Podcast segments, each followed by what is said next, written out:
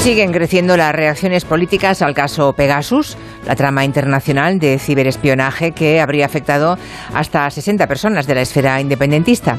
Hoy el presidente Per Aragonés se va a reunir en Madrid con representantes de algunos de los otros partidos también afectados, como son Junts, PDCAT, la CUP y EH Bildu. Pero también se va a reunir con Podemos y PNV, es decir, prácticamente la mayoría política en la que se asienta el actual gobierno. Ayer en el tiempo de gabinete nos preguntamos por los riesgos contra las sociedades democráticas que supone un espionaje masivo con el fin de controlar al adversario, sea cual sea su ideología.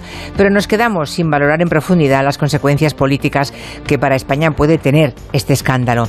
Inquieta comprobar el frugal apetito mediático que despierta en comparación con lo que estaría ocurriendo si los espiados no fueran esos partidos vascos y catalanes.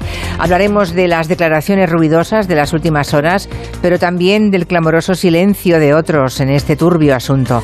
Lo haremos con Elisa Ben, Ignasi Guardans y Juan Manuel de Prada.